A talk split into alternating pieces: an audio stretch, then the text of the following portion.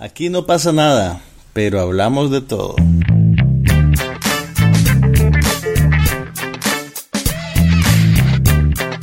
Un podcast sobre cine, TV, tecnología y todo lo demás.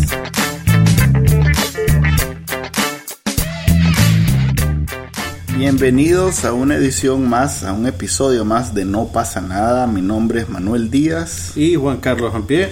Este sería en principio el primer episodio que se transmite por radio. O sea que queremos dar una bienvenida especial a esos oyentes nuevos esto es una especie de programa de radio que ya tiene ya algunos meses de existir y que a diferencia de los programas de radio tradicionales, este, se está haciendo en una casa, en el patio de una casa. Así que si oyen unos grillos... y se supone que se sube a internet para que luego la gente lo pueda descargar desde su teléfono, desde su iPod o desde su reproductor de MP3 preferido. En el futuro, cuando las radios no existan, lo van a poder descargar de sus carros. No diga eso en la radio.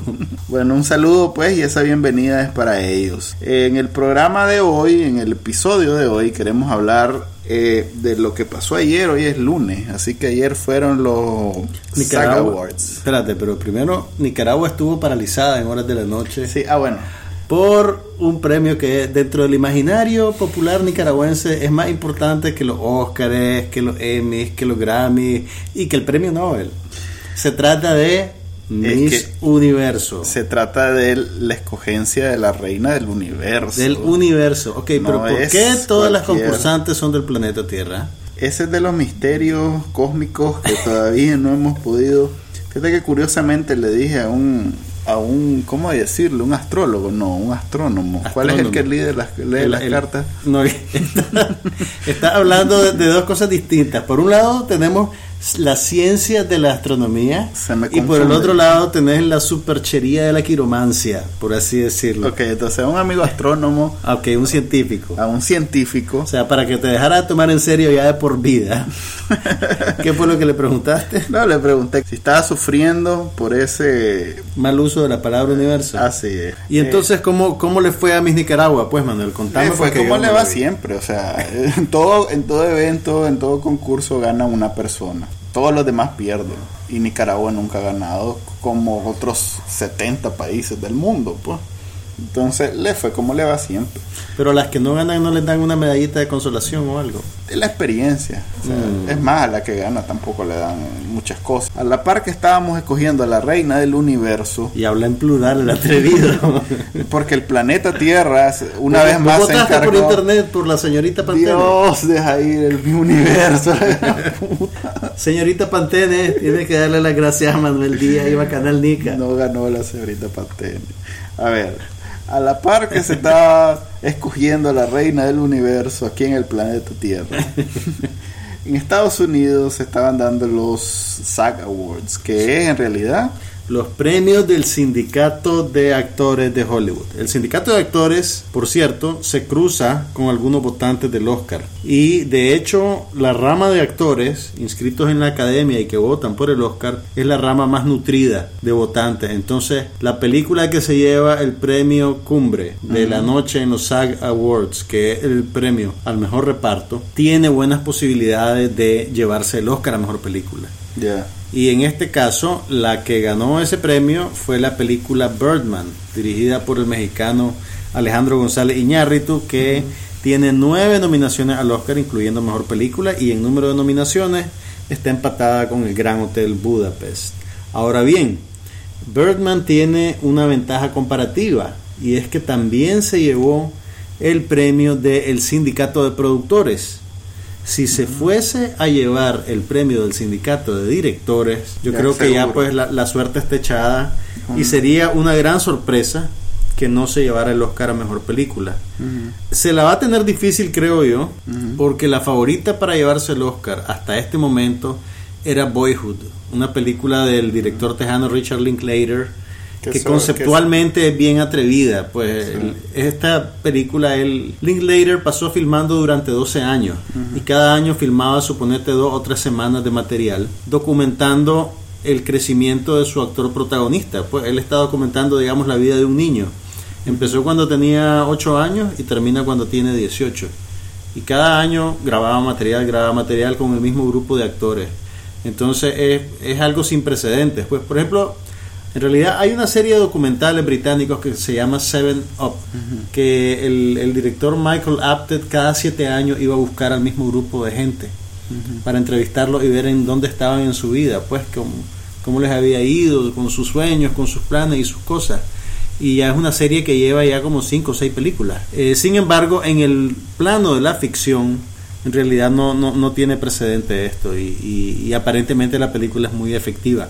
Yo no la he visto todavía, pero me gusta mucho el trabajo de Linklater. El, el que hizo esa trilogía romántica que se llama Before Sunrise, Before Sunset y Before Midnight con Ethan Hawke y la Julie Delphi. Oh, Entonces, es rom-com, ¿no? Sí, no, no, no, no, no, pero es muy, es intelectualmente estimulante, Manuel.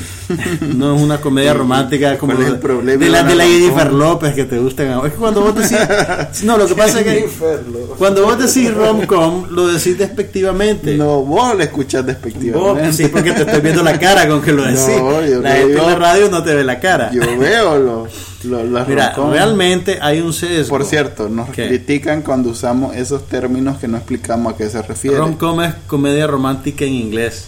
Son esas películas donde el muchacho se queda enamora de la muchacha y tienen problemas y obstáculos, pero al final el amor triunfa. Fíjate que aquí en Nicaragua. Usualmente tienen a Jennifer López. no.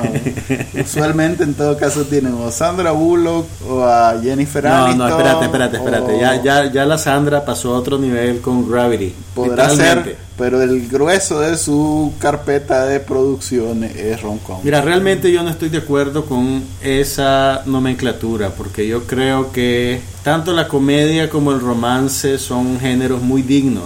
El problema es que la- los ejemplos dignos del género no nos vienen al cine aquí en Nicaragua. Y por cierto, hablando de seco en contra de la comedia, también se está proyectando en los cines ahorita el Gran Hotel Budapest, que Ajá. está nominado a nueve Oscars de la Academia. Sí. Vayan a verla al cine si pueden. Solo está en Cinema Galería en una pantalla, tandas a partir de las 5 de la tarde. Sí, vale Pero la mucha gente esperaba que Ray Fiennes se llevara una nominación al Oscar por su papel en esta película. Y simplemente no sucedió. De nueve nominaciones, ninguna fue para los actores. Y yo creo que en nuestros tiempos existe la percepción de que la comedia no es tan difícil como el drama. Ajá. Sí, totalmente. Si te fijas, si, ve- si haces un, una- un registro de las nominaciones al Oscar, rara vez nominan a un actor en comedia. Más bien yo me iría por lo que dijo, no sé si viste en el Daily Show a Jon Stewart, que llegó Jennifer Aniston, por cierto, y le entrevistó, y le dijo eso precisamente, que ahora que ella hizo un drama, Sí, dice que ha ido como 80 premios, sí, que en comedia solo hay uno, exactamente. pero no es porque premien menos a, a uno que el otro, es que hay menos premios. No, no, no, pero no es eso lo que te quiero decir. Lo que te quiero decir, bueno, por ejemplo, en los Globos de Oro están Ajá. separados en categorías y eh, tenés el Globo de Oro para mejor película dramática y el Globo de Oro para mejor comedia musical. Sí. Pero en el caso del Oscar no hay esa distinción.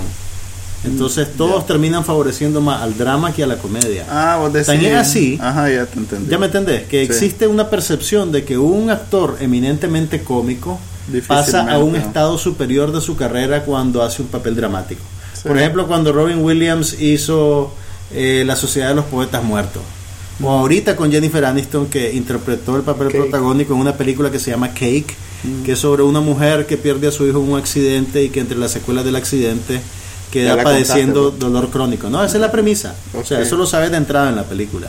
Pero entonces, como eh, aparente, ella es una buena actriz sin apellido, pues no, no es, un- es una buena actriz de comedia, pero también es una buena actriz. Mm. Entonces dio una, aparentemente dio una buena actuación en esta película y todo el mundo decía que la iban a nominar, que le iban a nominar al Oscar, pa, pa, pa. Ya. estaba nominada en los SAGs, pero entonces sí, pues ya ve, esa entrevista te hace patente lo que te estoy diciendo, pues la gente Ah. cree en general que la comedia es fácil. Puede ser, no puede ser una, una cuestión tradicional en, en- en Hollywood. Al final de cuentas, esto es el gremio de, de realizadores y de actores y de directores los que organizan todo esto en, en California, en Estados Unidos. ¿no?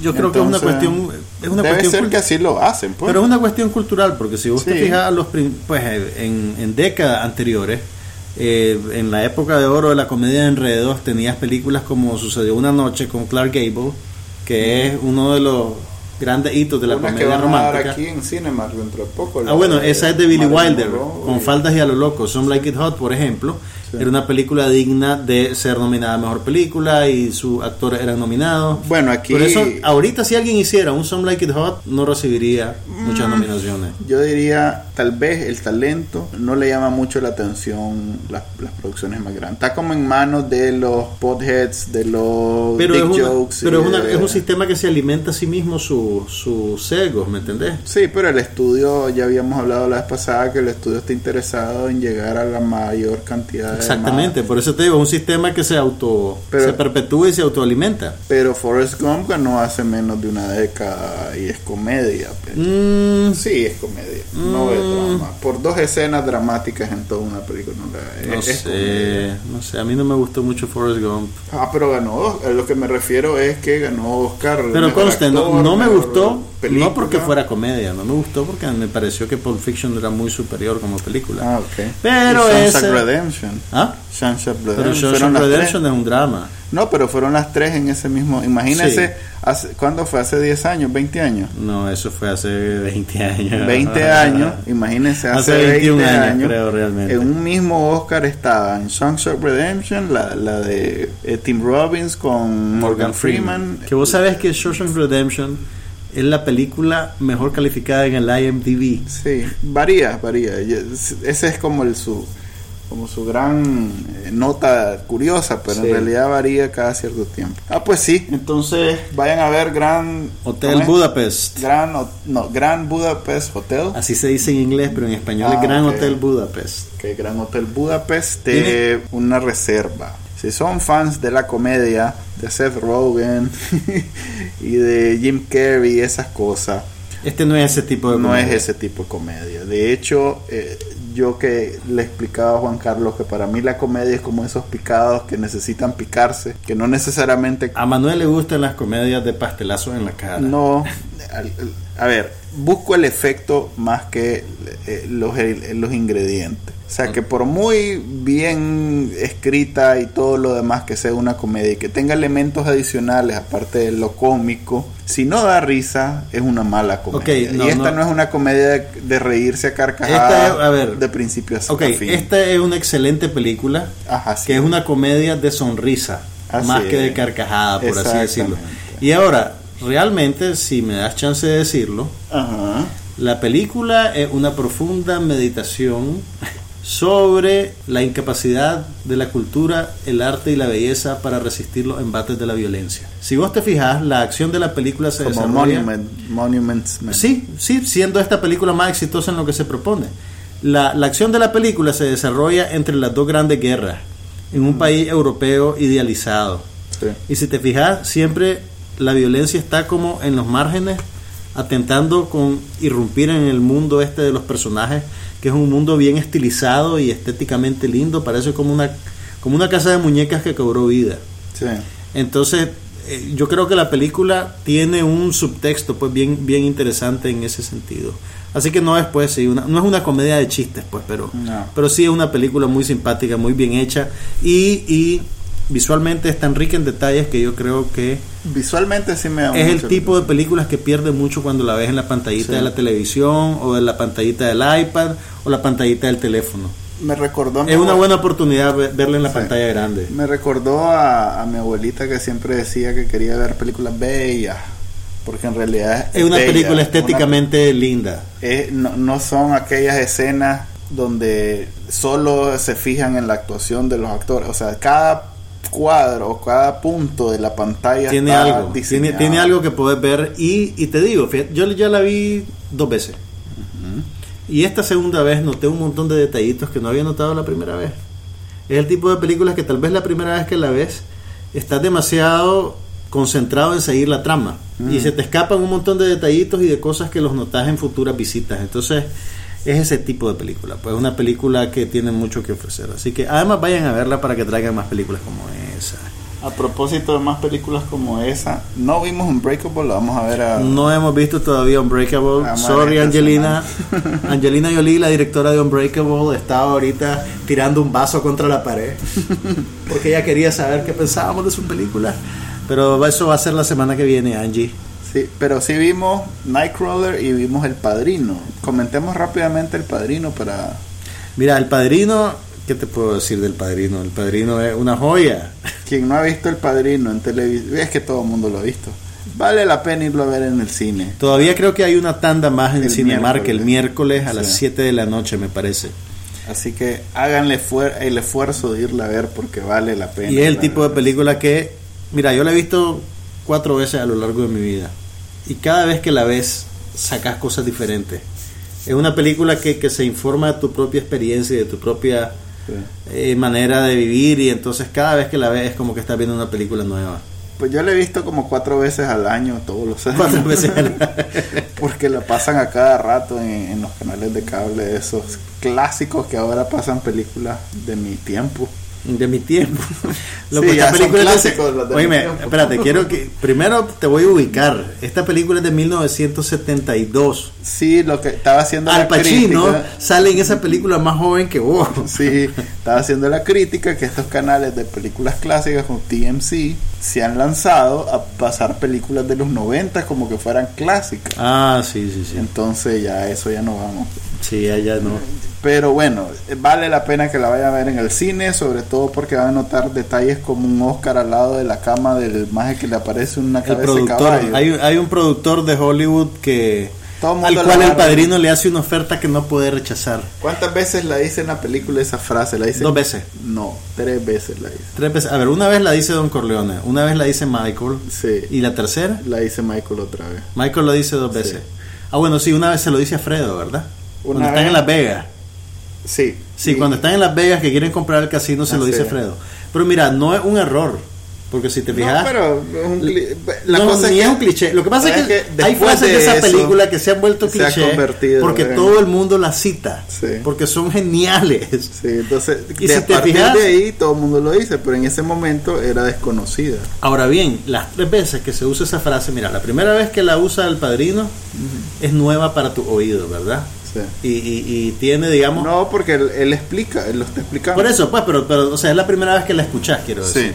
Idealmente. Sí. Cuando Michael la usa por primera vez es cuando está platicando con Kay. y que él todavía no se ha insertado en el mundo de la mafia.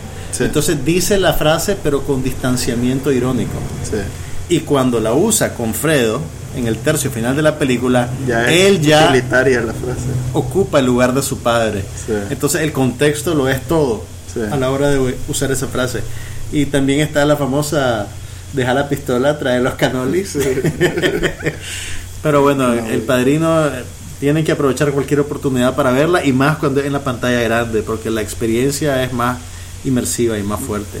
Sí, vayan a verla. Y aparte del. Espérate, y a propósito de los clásicos del Cinemark, el próximo fin de semana ponen El Resplandor de Stanley Kubrick. Ah, sí, esa es otra película que tienen que ver en terror y suspenso eh, en el top 3 de cualquier crítico de cine Ahora, de los tiempos. Sepan que si van pretendiendo ver Posesión Diabólica, tercera parte, no lo van a encontrar. Esta es una película de otra especie. Es una película más visceral y cerebral que ese tipo de, de películas de horror balurque de ahora. Creo que se me van a notar las canas por decir esto, pues, pero pero esta película sí está en otra liga. Para los que todavía no han ido a ver El Padrino, el miércoles ya dijimos, y la otra semana comienza The Shining. Al sábado y domingo a las 3 de la tarde, una única tanda en el día. ¿Será que van a poner la parca en cinema? Ya esta semana debería haber estado, ¿verdad? No, yo oí, decir, no me consta, no es información oficial, que la iban a poner a partir del 5 de febrero. Ah, es que yo pensé que la iban a poner en esta semana. Lo que sí van a poner esta semana en Cinema Galerías es la película Escenas de una Revolución. Es un documental que filmó el documentalista Mark Carlin. Mark Carlin es un documentalista británico. Bueno, esto es un poquito comercial porque tengo que ver con, con, esa, con este evento. Pero bueno, Mark Carlin es un documentalista británico que vino a Nicaragua en 1983 y en 1989 hizo una serie de documentales para la televisión pública británica sobre el proceso revolucionario desde dentro.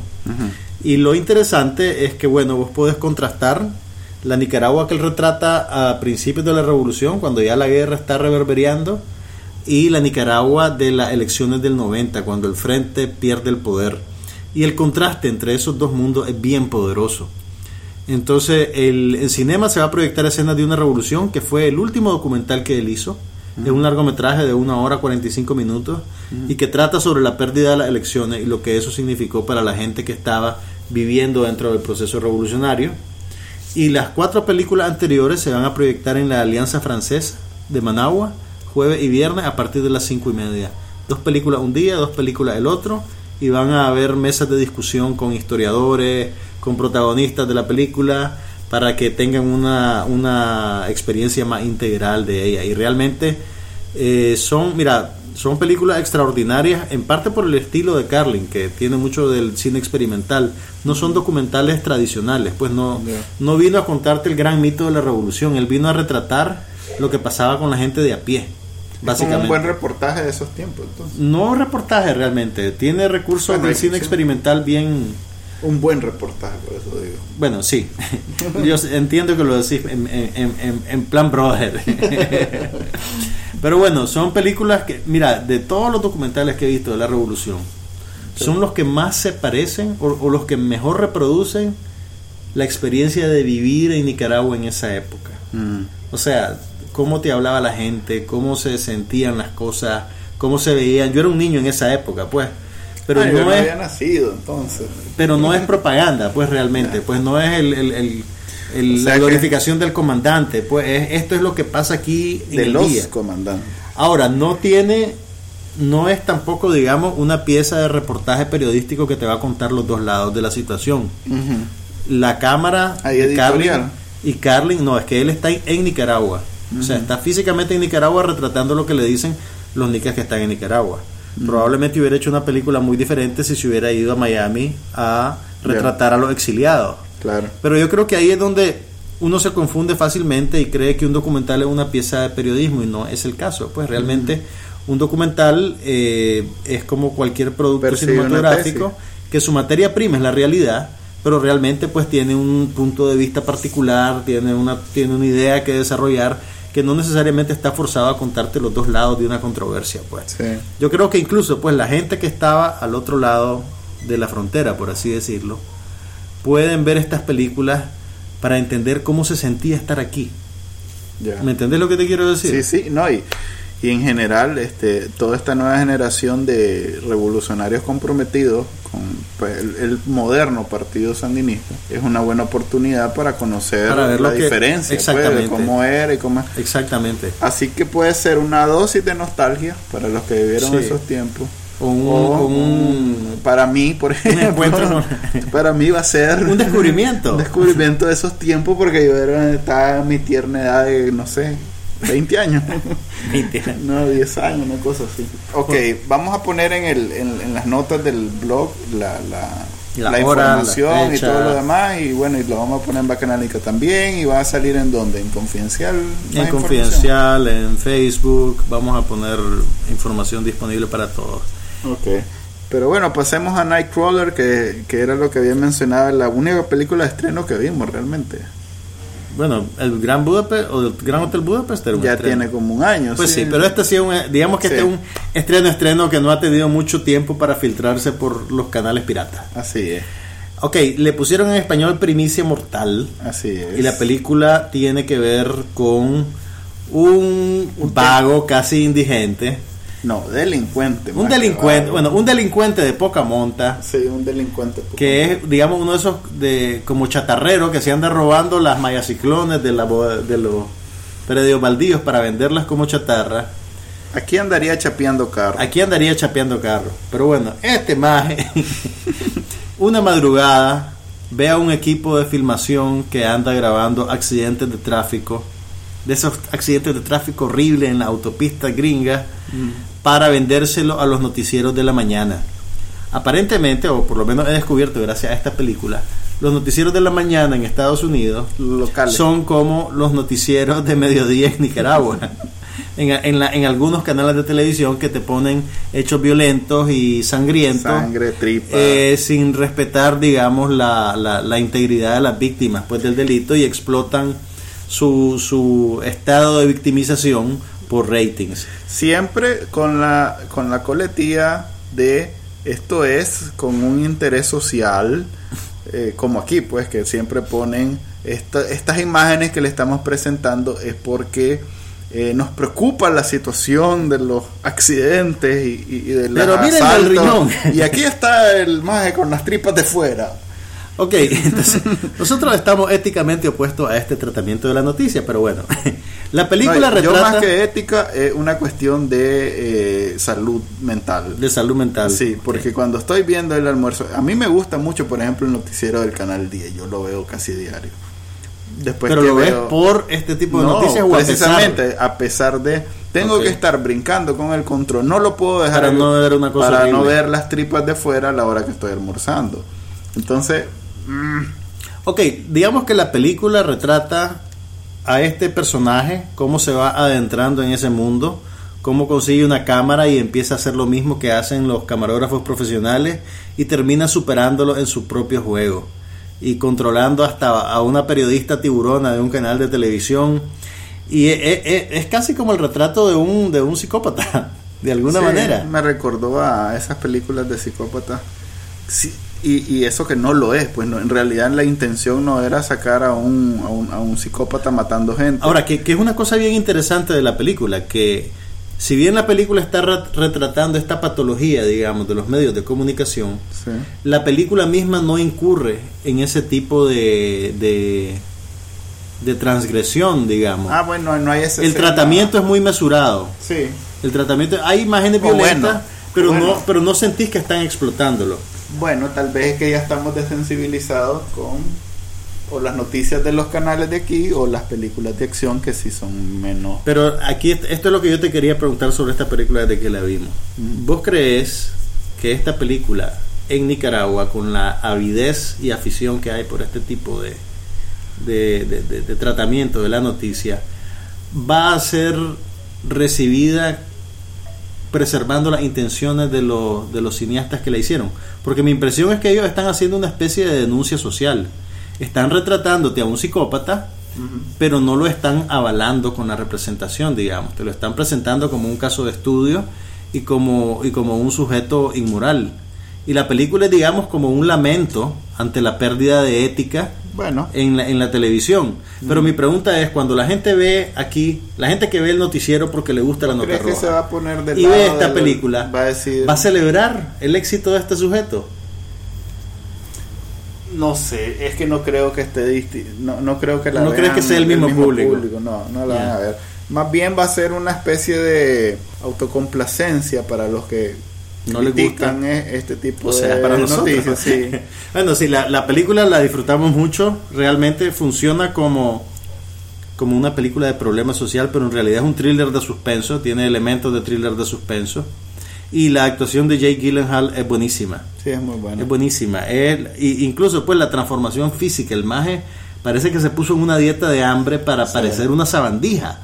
Tiene los ojos, te fíjate cómo tenía los ojos bulbosos que se le salían de la cara. Y, me gusta mucho. Todo huesudo. Es más, en algún momento. Parece la muerte realmente. A pesar que sí sale René Russo y que es bonita y es una mujer bella y todo. Ah, ¿te, ¿te, gustan las señoras de cierta edad? no, pero René Russo pues ya es, es, una... Que también eh, decían que la debían haber nominado por esta película como mejor sí, actriz de me gustó. Pero a pesar de eso, quiero decir que no sentí, eh, es más, la sentí como reportaje de noticias a pesar que es ficción y que en realidad no es este ¿Cómo que la sentiste como reportaje? Lo que quiero decir es que la textura y, Ah, ok, ok, sí. el tratamiento visual es mucho video, mucho video en vez de cámara de cine, Sí, sí, o sea, fíjate que es, es curioso que menciones eso porque la película pues fue filmada con una cámara digital no muy distinta a las que se usan en la televisión profesional norteamericana y realmente eh, la textura eh, es el textura pues de noticiero, pues, por así decirlo.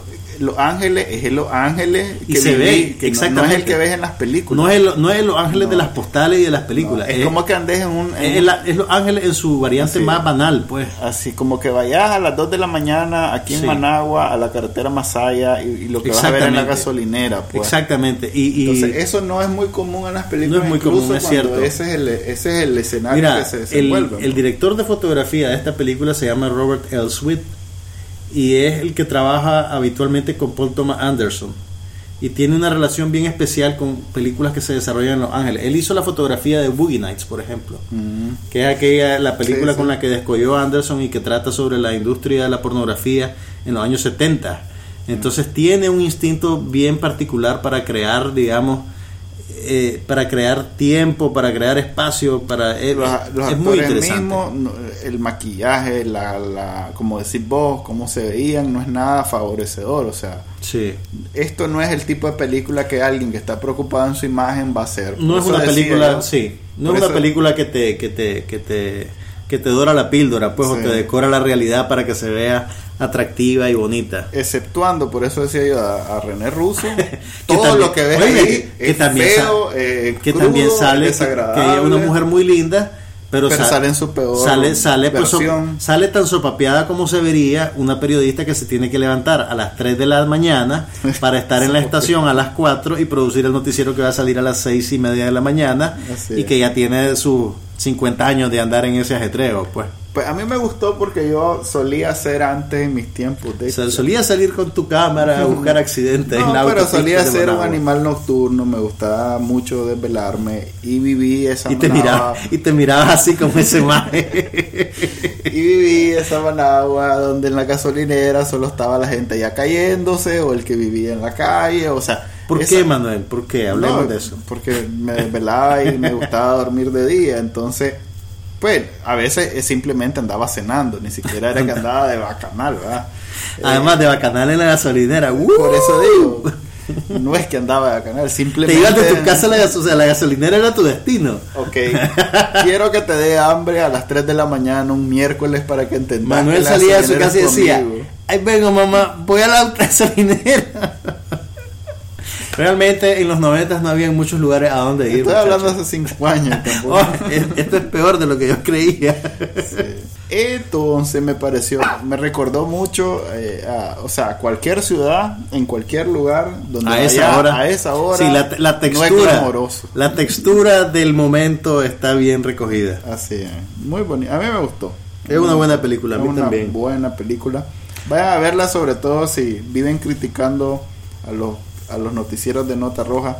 Y si trabajan en los noticieros de Nota Roja, vayan a verlo para que entiendan el Van, van a creer que es una comedia.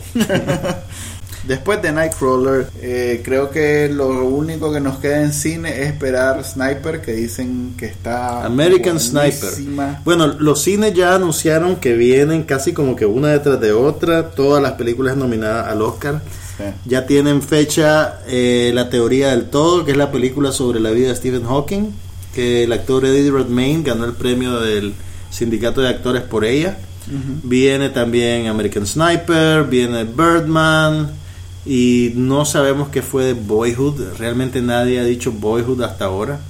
Si Boyhood no se lleva el Oscar, es el tipo de películas que no pasarían en Nicaragua.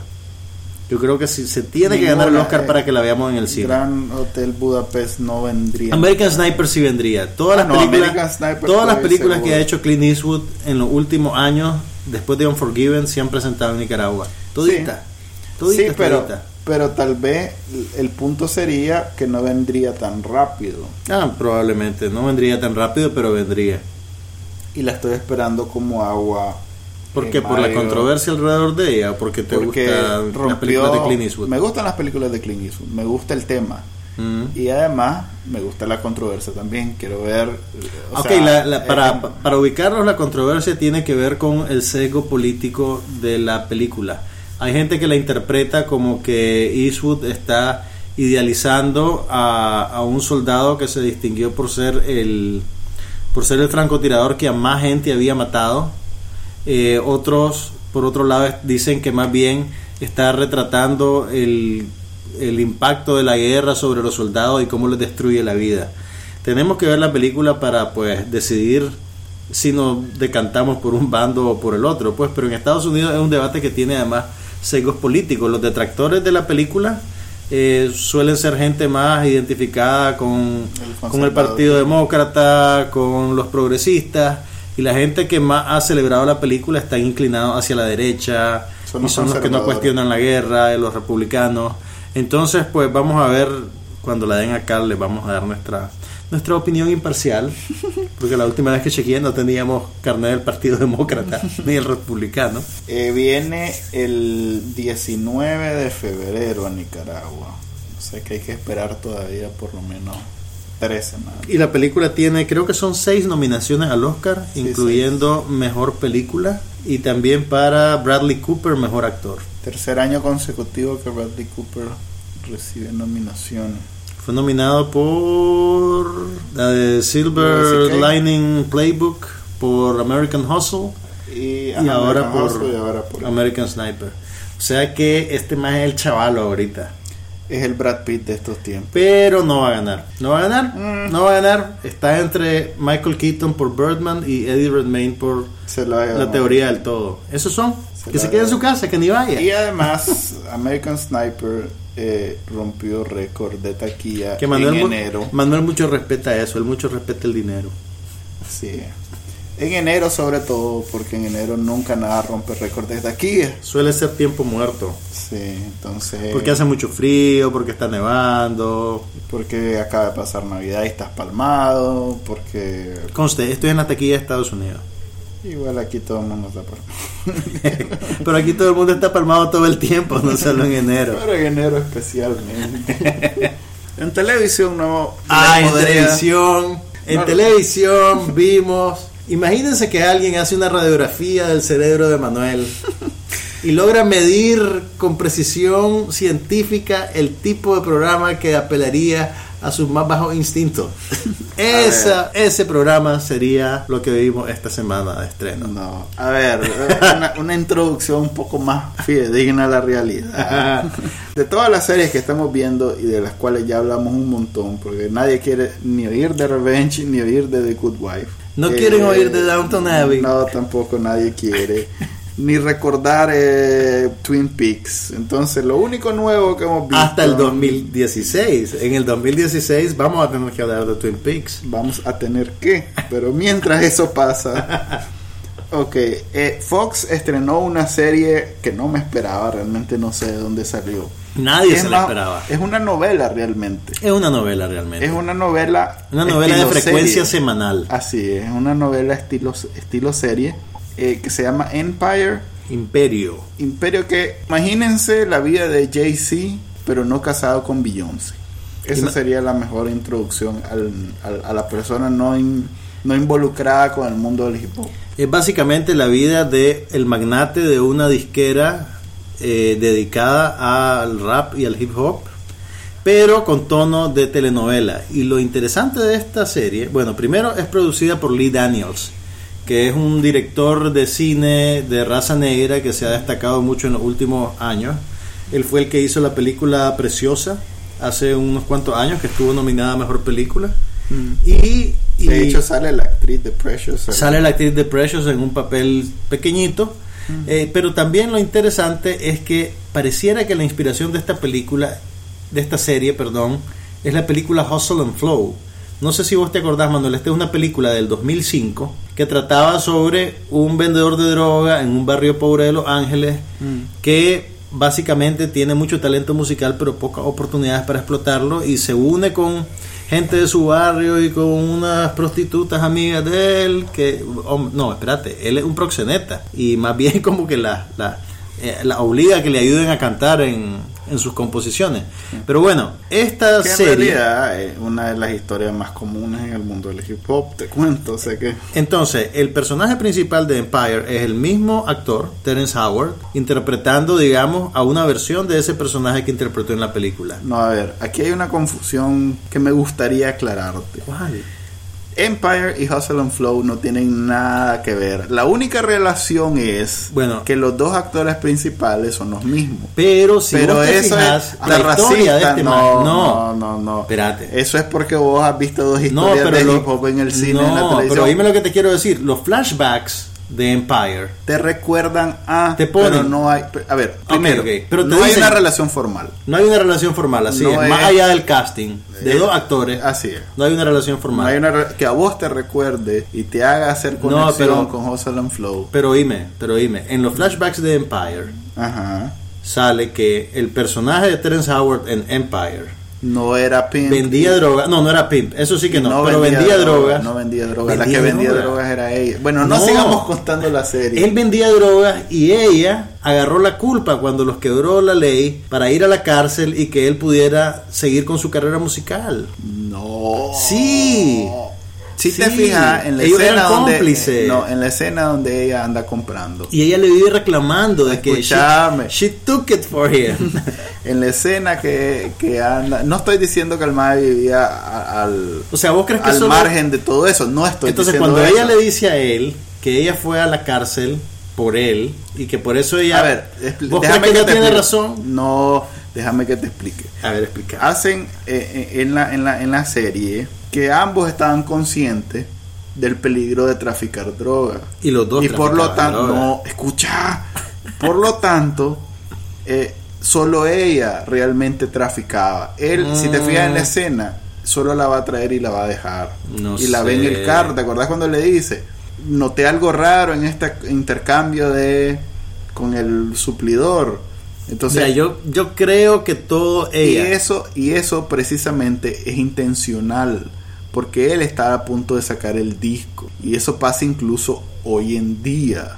¿Por qué crees que estos negros andan como con 200, estos raperos de hoy en día andan con 200 individuos alrededor? Eso Porque suena lado- racista. Sí, porque son negros y aquí no tenemos ese, como somos negros, no somos negros, no hay ese peso racista. Pero lo que te quiero decir es que es precisamente eh, la forma en que vos te proteges, no necesariamente los 200 entourage que andan con él son para defenderlo, es que a la hora de un clavo, Uno de este, ellos agarra la culpa. Este, era este, era Ok, este, y no sabes quién fue. Y no sabes. Ok, yo creo, Vos crees. yo creo que tanto ella como él y el primo, el primo que, que le pasa lo que le pasa en el primer capítulo. El creo primero. que sí, en el primer al final del primer capítulo. Es que solo hemos visto tres capítulos. Solo hemos- es que solo, hay- solo han transmitido tres capítulos. No hay un cuarto Miren, ya. es una telenovela densa en incidentes, por así decirlo. Pero bueno, tampoco emocionemos a la gente. Es, Ahora, una, es una Es telenovela una telenovela. realmente. Ahora, y el Que la pasan una vez a la semana, pero tiene el pequeño detalle que es en hip hop y que es musical. es en el mundo del hip hop y, es, y es bastante cantada. O sea que si a vos no Hay te gusta el hip hop, sí. si a vos no te gusta el hip hop, ni te acerques a ella porque pero no hay tiene- tantos hay como uno por capítulo. Hay uno- Y no te la ponen entera la canción tampoco. Sí, tampoco aprecias el la extensión del, del- del- de la Y conste, hay, Mira, un, hay un es productor Timbaland, famoso, es Timbaland. Timbaland de él que está produciendo los números musicales. O sea Sí, que Timbaland no es cualquier trompo. son, son canciones que, que realmente son convincentes como canciones hip hop comerciales. Porque están, o sea, el, el, el, el mundo en el que este hombre se mueve es una disquera eminentemente comercial. Y por cierto, la película es bien interesante en cómo te comenta un poquito sobre eso. Pues es también el retrato de la cultura y de, y de la industria, por así decirlo. Yo te en decía- tono de telenovela. Yo te decía que tiene dos elementos para una demografía claramente definida. Tiene el elemento del drama que se ha puesto de moda con esos realities de VH1, de Hip Hop and Love, eh, Atlanta, perdón, Love and Hip Hop, Atlanta, Love and Hip Hop Nueva York y uno creo que hicieron otro en el sur, aparte del de Atlanta, este donde prácticamente se pasan peleando todo el tiempo lo- la- las, las mujeres con los hombres. Es un solo drama.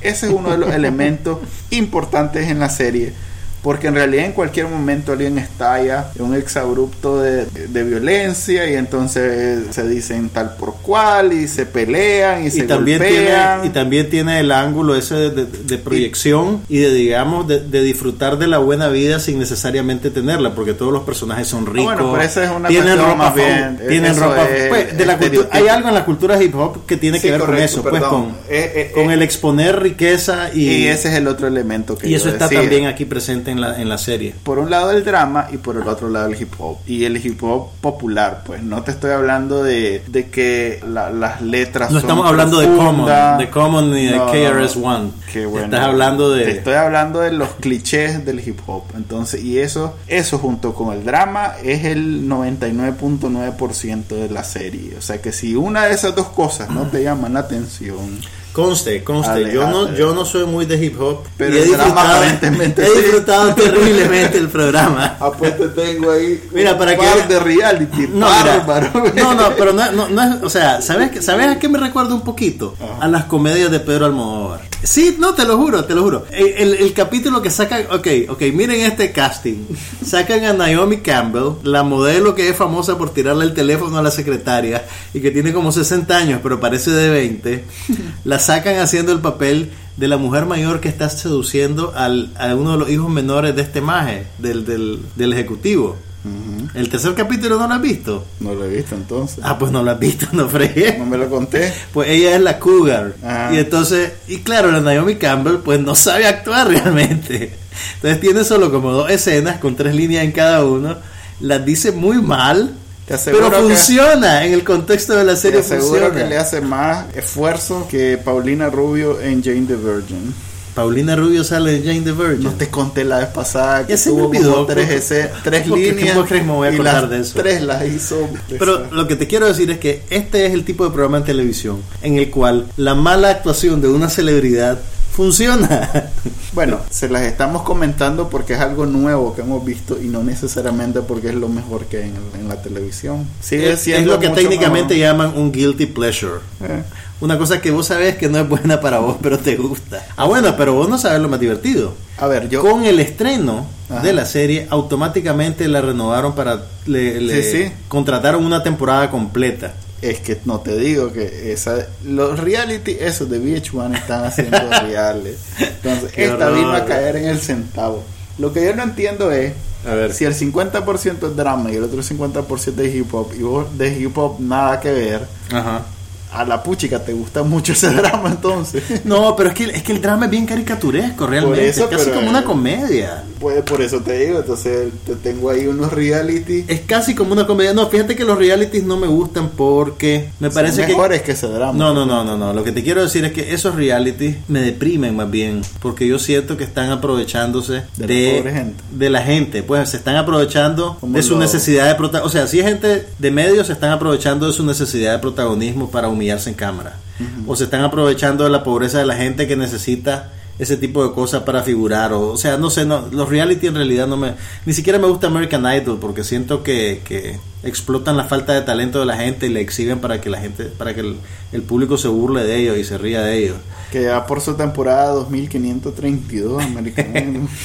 entonces esto como está digamos dentro del corralito de la ficción me permite disfrutar de la, de los disparates y de las exageraciones y de las locuras ok, se transmite en Fox, no sé en español, en, en qué, en qué canal del cable, no sé si ya vino incluso. el no sé si ya vino pero estén pendientes Bueno, y para terminar, hablemos un poquito de tecnología. Dos, dos anuncios importantes que, que diferencia, ¿verdad? A pesar de que aquí todo el mundo ocupa Windows, cuando anuncia algo Apple, aquí es Todo- noticia. sí Y ahorita que anunciaron la nueva versión de pero eso Windows no, no 10, solo aquí en todos No, lados pues, pero en otros lados, en Estados Unidos sigue siendo un nicho importante. Pero para que veas el poder de una marca sexy No, versus, el, versus una marca eh. La cosa es que anunciaron el nuevo Windows 10 y avisaron que iban a darlo gratis por un año a los que tengan pagado Windows 7. O sea que si tenés una copia Mm. pirata de Windows XP, no te emociones que no te van a regalar nada. O Ah, bueno, ok. si tenés eh, netbooks, aquellas que le llaman mini Ajá. laptop en Nicaragua, si viene... esa venía con el Windows 7 No, bueno, si venían con Windows 7 la tenés, lo tenés legal. ok O si tu computadora venía con Windows 7, lo tenés legal. Pero esa va a ser gratis siempre. Digamos esta que usamos nosotros para grabar. Ok, esa, pero- esa nunca va, ya una nunca pregunta, más va a una pagar pregunta por para vos, que sos el, el, el, el gurú de la tecnología aquí en este programa. Ajá, muy difícil. No es antiintuitivo que vos le dé a alguien un software gratis por un año y después de un año le pretendas cobrar. Es que ese pretendas cobrar. Mira, Windows siempre ha sido pagado.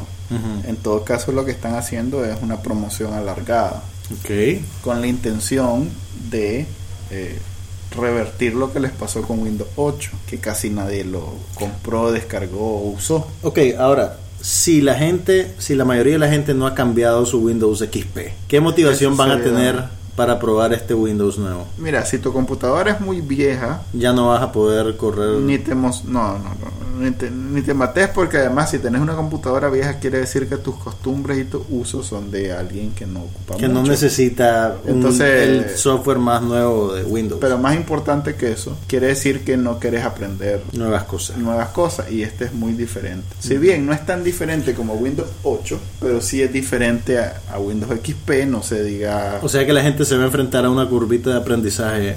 si, ya, si ya usaste Windows 8, no, no mucho.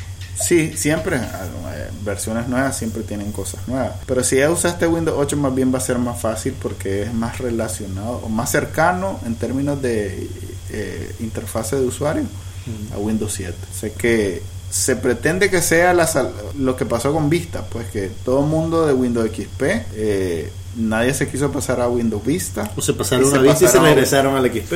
Ajá, mucha gente. Y salió Windows 7 con gran suceso. Y ahí sí la gente se pasó directamente de XP a Windows 7. Quieren hacer lo mismo ahora. En vez de pasarlos al 8, que no pasó, no sucedió, dicho. Eh, quieren que la gente se pase Windows 7 a Windows 10. Por eso es que lo están dando gratis un año. Mira, a mí, o sea, yo, yo, yo veo complicado que puedan mantener ese esquema cuando Apple, por ejemplo, ya te regala el sistema operativo. Pero es que ya que Apple hablado. pasó por años compra- obligando a la gente a comprarlo. Ya lo hemos hablado. Apple te vende lo- el hardware y te regala el sistema operativo. Regala, ¿verdad? Porque- Claro, entre comillas, en realidad ya, ya te lo cobraron con, con el sobreprecio de la computadora del, y del iPad y del iPhone. Ahora bien, Windows o Microsoft, mejor dicho, tiene hardware. O sea, tiene los teléfonos Windows, los Nokia y también tiene el Xbox, que es la plataforma que compite. Que yo creo que es el, con mejor producto que tienen, ¿no? En términos de, De, sus- pues, de éxito presencia, de comercial. éxito comercial. Sí, es el mejor. Pero vende más todavía PlayStation 4. pues. Mm. Entonces, eh, ellos sí venden hardware. Y se supone que este Windows 10 va a ser eh, universal en el sentido que va para todos los dispositivos. Pues van a sacar la misma, una versión. para O sea todos que si tenés los sea- dispositivos de Microsoft van a platicar fácilmente entre Esa ellos y en todos tenés el... Ah, eso no es una mala idea. Por eso es también el, el interés de, De fortalecer brinco, ese pues. ecosistema. Ecosistema Correcto. se le llama a eso que...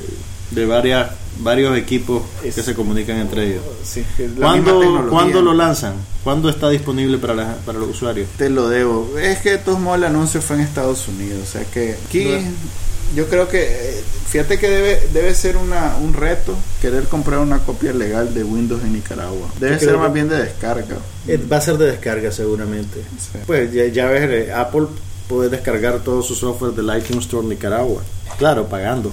Y a la vez que, bueno, algunas cosas, no todo. Y a la vez que, perdón, eh, presentaron Windows 10, el que se robó el show fue un, un- uno- uno- una gafa, un dispositivo para los ojos que le llamaron Windows Holo, Windows Holographic. Que esto es como el Google Glass, que por cierto No. ya lo descontinuaron. descontinuar. Sí, no, no, más bien es uno, una gafa que no es que te al- alteran, sí te alteran la realidad, pero no es para, para a ver, No es como, una pantallita de computadora que andas integrada en tu no es campo vos- visual. no, al revés.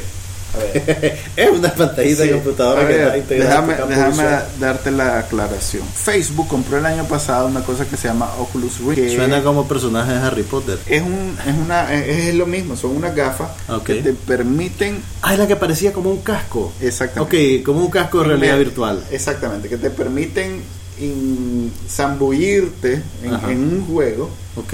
y, y te presenta todo el mundo el juego y vos estás, se supone, viviendo el juego, es inmersivo. Ok. Esto que sacó Windows, o Microsoft mejor dicho, es parecido porque también es como un casquito, pero más bien te, te- no te no, no te zambullís, no te sumergís en, en, en, la, en el juego, en el mundo, en lo que estás viendo. Más bien te agrega cosas, o sea que sí es una cuestión de realidad, Ok. de alteración de realidad. Es lo que le dicen realidad mejorada. Re- Parecido porque hasta ahora la realidad mejorada era un numerito, un texto. Esto te crea hologramas Ok. muy realistas. Ok, además. si no funcionó Google Glass, ¿vos crees que esto va a funcionar? Pues todo el mundo está emocionado. Y el- porque viene ¿cuál para es? los consumidores. Es lo que te iba a nuevo. preguntar, ¿cuál es el precio de entrada? Porque Ah, Google. Glass era una cosa casi como que por invitación. Empezó como invitación, pero ya después se abrió a valía mil dólares. ¿sí? Valía mil dólares. Sí. Esto no, no creo que. Mira, ¿Sabes cómo le Y además la gente odiaba Sí. a los que andaban con Google. ¿Sabes cómo les decían? sí. Glass holes. Lazo. Y a, y a un par los, los, Los- los zapatearon en un bar, sí.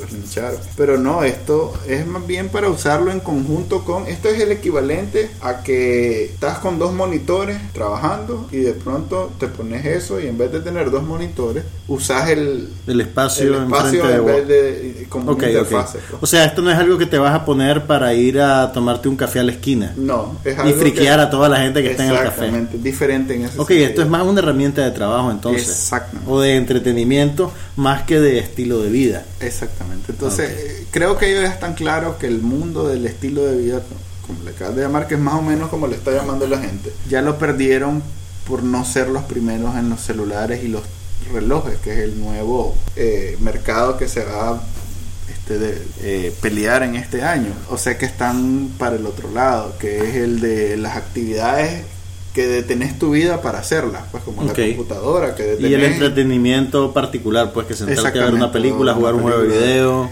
Exactamente, entonces claro. eh, ese mundo todavía está... Todavía está en el aire, pues. El aire no tiene, digamos, un dueño como Apple, que es dueña del... Apple, ¿De qué es dueña Apple ahora? En Estados Unidos es dueña de los teléfonos celulares. Ok, Apple es dueña de los teléfonos. Y hablando de teléfonos celulares, Ah, sí, la noticia para que Manuel, para que Manuel guarde su veneno para Apple para la próxima semana. Google está peleando en Estados Unidos la licencia, por llamarle así, no sé cómo se llama realmente, pero la, Licencia. la autorización federal o del Estado para poder ser proveedor de teléfono. O sea, de señal de teléfono, no solo de aparato. Así es, para poder ser el equivalente a lo que aquí es Movistar o Claro. pues. La marca se llamaría Nova, Google Nova, y si nos sirve de algo las experiencias con Google Fiber, que es el experimento de Google en Estados Unidos de llevar internet a través de fibra óptica, vienen buenas cosas. O sea, viene datos ilimitados, velocidades hasta donde permite la tecnología, precios baratísimos, O sea que eso cambiaría el total. cambiaría completamente la cultura de negocios de el- la telefonía celular en Estados Unidos. Por su, sí, eh, es, es algo que... Se ver, convertiría en el gorila de ese mercado. Sí, y por eso mismo es que las,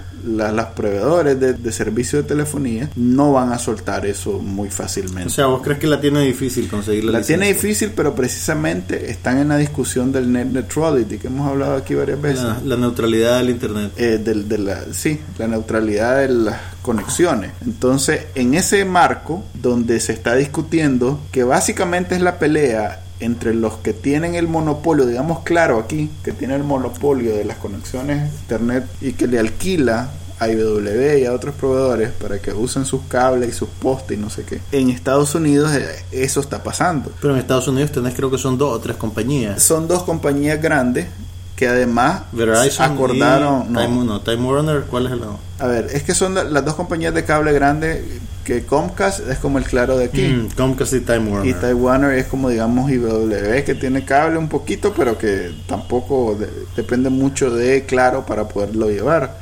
Ahora hay una nueva, Quali, que, que está entrando a cabo.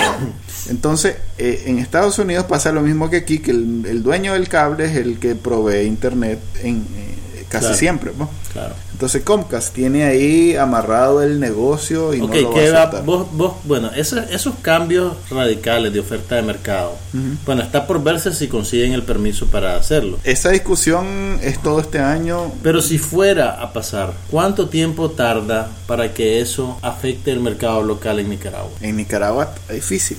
En realidad, Tendría que, no- entrar Google, Google como, como proveedor aquí. Es que O la- alguna marca local podría adoptar esa política de datos ilimitados. Es que como, ese- como herramienta, pues, como, como Ese es mi. beneficio. A ver, si se limita al simplemente ser el, el dueño del tubo, como lo hace con Google Fiber, nunca va a venir aquí, no, no le interesa yo, traer fibra aquí. Olvídate de la compañía dando ese servicio aquí. Ujú. ¿Cuándo vamos a tener datos ilimitados en Nicaragua? Con cualquier compañía. Cuando Carlos Slim y cómo se llama el dueño de Telefónica digan, ¿sabes qué? Ya tengo suficientes reales. Oh. Ya no sigamos haciendo reales. O sea que nunca. Démosle al costo a la gente.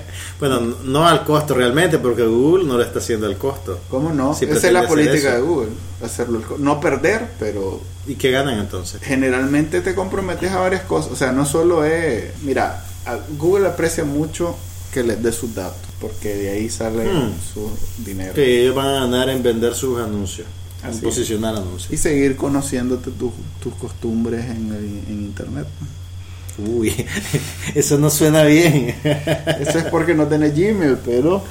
ya tengo, ya tengo Gmail. Ah, es cierto. Estoy feliz, ahora tengo como cinco direcciones de correo electrónico. Ok, ese es el programa de hoy, el episodio de hoy, mejor dicho. Este, ya saben que nos pueden encontrar en internet en somosnopasanada.com, en la cuenta de Twitter Somos No Pasa Nada y en los directorios de podcast iTunes, iVoox, TuneIn y Stitcher para que nos busquen, nos comenten, nos hagan sus preguntas, sus críticas, sus observaciones y con gusto aquí las vamos a comentar. Y a los nuevos escuchas, eh, ya saben, el día que estén pasando este programa, de ahora en adelante van a pasar otros programas. Y si se pierden el programa ese día, pueden buscar el podcast en internet. Bueno, eh, nos vemos la otra semana. Mi nombre es Manuel Díaz. Y Juan Carlos Ampiego. Bye.